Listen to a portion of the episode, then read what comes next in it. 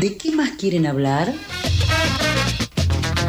¿De qué más quieren hablar?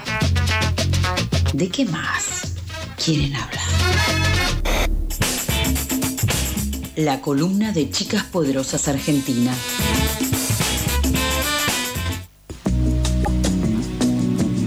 Sí, sí, yo tengo ganas de hablar y por suerte está María José acá acompañándonos que nos va a contar un poquito de, de Riot Girls, ¿no? Tengo acá escrito. Hola Lauti. ¿Cómo Sí, estás? Vamos a hablar de. Bien, vos. Vamos a hablar del movimiento Radio Care el año, el año pasado. La semana pasada traje una columna hablando un poco de Moxie y habíamos tirado la idea de hacer una columna sobre este movimiento y dije, bueno, ¿para qué esperar? Vamos rápido, lo hacemos esta semana. Así que, nada, traje este movimiento que no es girl de chica, sino que se dice girl como gruñido. Ah, Eh, lo cual yo aprendí ahora, o sea, preparando esa columna, porque la verdad que siempre, siempre pensé que era Git, se escribía. Bueno, en fin, da- dato poco de relevante color. o no. Sí. Bueno, este movimiento surge a partir de mm, el cansancio, el hartazgo eh, de las mujeres de músicas de- del punk que, mm, que estaban cansadas justamente de ser discriminadas y violentadas en sus presentaciones. Hay muchísimas historias de, de- de pibas presentándose en recitales, la mayoría muy pibitas, adolescentes, casi tipo 14, 16 años, que se presentaban a, tocar, a cantar y nada, piedrazo, botellazo, eh, cualquier guarangada dicha por el público. Así que se pudieron un poco de eso y decidieron conformar su propio su propio subgrupo dentro de ese género, si se quiere. Siempre veníamos hablando en las columnas ya los años anteriores de que muchas veces cuando surgen estos movimientos que vienen a traer como más libertad y vienen a darle voz a esa bronca y esa disconformidad eh, frente a la desigualdad social eh, y los context- contextos políticos, económicos o sociales eh, que atentan contra la contra los jóvenes sobre todo, nunca, o sea, vienen a presentar esto de esa, esa cierta libertad, pero nunca incluyen rápidamente hacia las mujeres de la mejor forma.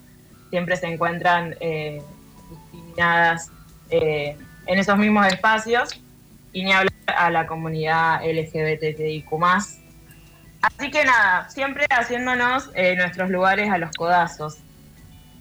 Y justamente dentro del punk rápidamente empezó toda una secuencia de mucha homofobia y bueno, como les decía, eh, momentos demasiado violentos, sobre todo en los recitales a, a las mujeres y bueno, en el cotidiano, ¿no? Eh, las fundadoras de este, mm, de este movimiento se encontraron no solo encontrándose en los, en los recitales, en los festivales de punk, sino también por medio de los fanzines, que también hablamos la semana pasada, Sí. esos libritos donde se compartían ideas propias eh, escritas a mano y fotocopiadas, que también venían a proponer como una cierta libertad editorial de vos agarrar, escribir y compartir tu idea, como ahora lo haría cualquier persona en un post de Instagram. Eh, pero bueno, en papel, que se repartían o se vendían en las plazas, en los festivales, bla, bla, bla, donde se hablaba de, bueno, estas nuevas ideas que iban copando eh, la rosca en ese momento, de la ecología, la autogestión, bueno, la crítica a la sociedad capitalista, pero también las mujeres muchas veces agregaban, bueno, el feminismo en sí, eh, los derechos de las mujeres y también la sexualidad. De hecho, este movimiento surge a partir de un manifiesto eh, que se publica en 1991. Una pregunta, ¿y estos folletines o estas revistas se empiezan a hacer desde el movimiento Riot Girl o ya existían en los festivales punk y ellas lo toman y arrancan a hacer como algo más feminista a partir de algo que ya existía? Exist- Existían porque esto era la forma de compartir las ideas, o sea, había una cierta intelectualidad que hoy no sé si existe tanto en la rosca o en la eh, entre la gente progre en general de, de leer y rosquear y escribir, bla, bla, bla. Hoy creo que es más todo más hablado. ese momento se... se- O se- más con se- fotito de Instagram. mucho- O posteíto. Claro. sí, se basaba mucho en, en escribirlo y en compartirlo en ese sentido y, y que también es- era esto, el fanzine circulaba, eh, lo leía, se lo pasabas a alguien. Yo de hecho tengo Claro. ahí una colección de fanzines de, de mis primeros años así metida fuerte en el feminismo, eh, que está buenísima. Eh, y no coincido con casi nada de lo que dice, porque son todos casi muy anarcos, pero bueno. Eh, pasan esas cosas. Después, la escena local, o sea, hablando de Argentina, en el 95 eh, se funda una de las bandas más importantes de- del punk eh, con- eh, hecho por mujeres. Eh, ya venía viendo músicas de punk, pero acá se juntaron muchas, hicieron también un movimiento mucho más grande en el 95, que fueron las She Devils, que el nombre, yo no sabía esto y es genial, surge a partir de una película, eh, está inspirado en una película em, sobre una pandilla de mujeres motociclistas que va em, cobrando venganza a los hombres eh, sobre su- sus violencias machistas. Tipo, Re una versión... eh, ¿Tenemos, ¿Tenemos nombre de la una peli? justiciera feminista. Batman feminista. Seguimos metiendo a Batman en la radio. Tengo que ver banda, tengo que ver banda. Eh, bueno, y mm, las G-Days inspiradas en toda esta cultura punk, ellas eh, lo, lo vivían al punk esto como estilo de vida, eh, estaban siempre ahí rosqueando y leyendo y formándose, y, también eh, muy metidas adentro de toda la cultura de la autogestión. Eh, prefirieron mantenerse alejadas del feminismo más mainstream, si se quiere, como el más conocido, eh, porque entendían, que justamente es el académico, que consideraban que era muy como muy puritario muy, y excluyente también. Eh, porque, bueno, ellas rápidamente entendieron que había que incluir a las otras identidades no cis dentro de este movimiento, con las que crearon grandes alianzas ya desde los fines de los 90, mediados de los 90. Eh, y también buscaron diferenciarse mucho de las fechas más oficiales, tipo el 8M, de, todas esas fechas oficiales que estaban ligadas a, a los partidos políticos y a las instituciones, justamente porque estaban en contra de todo eso. Eh, y decidieron que a fines de abril, festejando una eh, celebración que se hace en Alemania, si no me confundo, eh, que conmemora una bruja que fue quemada en la hoguera, Mm. eh, decidieron hacer en esas fechas eh, un festival que se llama Belladona, que se llamaba Belladona, eh, que era exclusivamente producido y eh, contenía solamente artistas mujeres, en las que no solo se, tocó punk, sino que se encontraron diversas eh, disciplinas, se hizo performance, se hicieron ferias, se hicieron, bueno, los fanzines circularon a pleno ahí, eh, y se- se leía poesía, justamente para brindarle a todas esas mujeres que en otros espacios claramente no tenían expresión ni voz, un lugar seguro eh, donde lo pudieran hacer. Algo que hoy en día se está súper popularizando. Sí, sí, Los festivales, eh, con un montón de movimientos feministas en las plazas, hay un montón de lugares en Instagram que recomiendan y es algo que se está rehaciendo. Sí, sí, además en ese momento era como, ay, ellas son, al final son sexistas ellas porque ellas se excluyen y era como, no hermano, me estás revoleando piedras cuando estoy tocando en el show, no, no me puedes decir esto. Y también esto, les decían feministas cuando ellas ni en pedo se querían eh, autopercibir feministas porque Claro. para ellas el feminismo era otra cosa.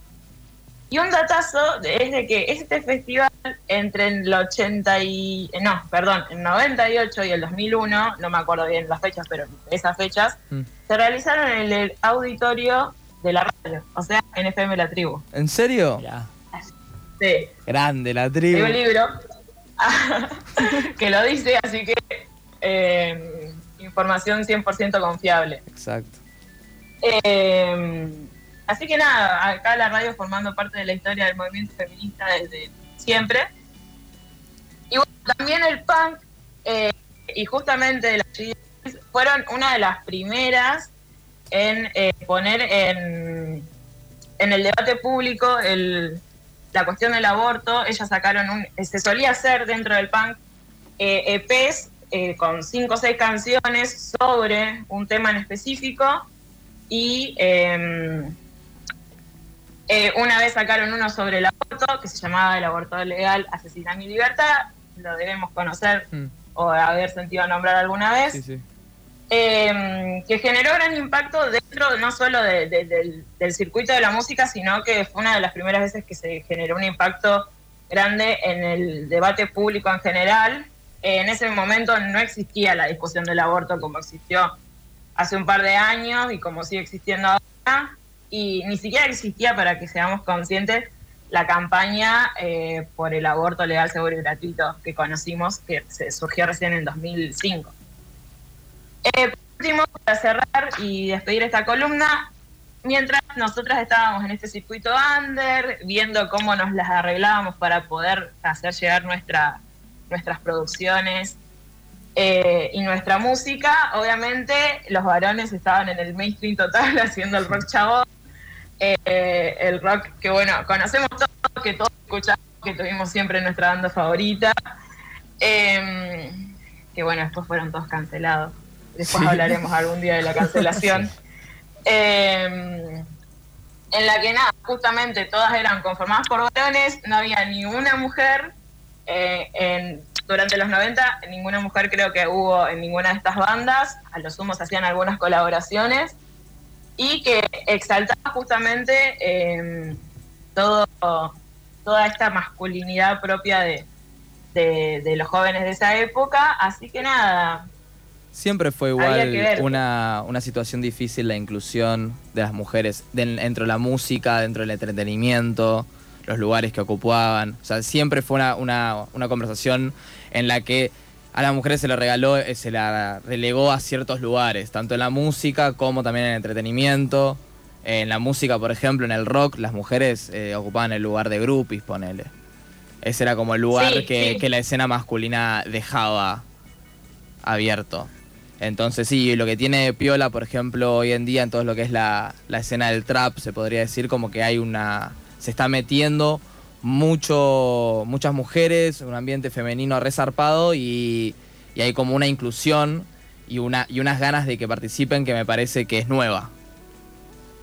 Sin hablar, yo estaba, mientras leía este libro que es eh, Brilla la luz para ella, de Romina Sanelato, para preparar esta columna, había una parte que del punk de, diciendo como, bueno, mucha libertad, el- no era necesario saber tocar, no era necesario saber cantar, no había melodía, qué sé yo, yo estaba como, eh, puse entre corchetes, this is nuevo, el trap antiguo, Eh, y era eso, o sea, un poco el, eh, el punk venía a romper todo, pero bueno, terminaba generándose esa misma cuestión. Eh, en el trap yo creo que también porque las discusiones avanzaron, claramente tenemos un montón de referentes resarpadas y porque las pibas también no se dejaron en ningún momento ningunear por los varones que había y les supieron marcar también el terreno mucho más que, que antes, pero porque tampoco se les permitía a las mujeres hacer eso. Ahora estábamos, o sea, el trap surge en 2017 cuando Mm. estábamos a pleno con un montón de discusiones. Obvio, tiempo y espacio siempre.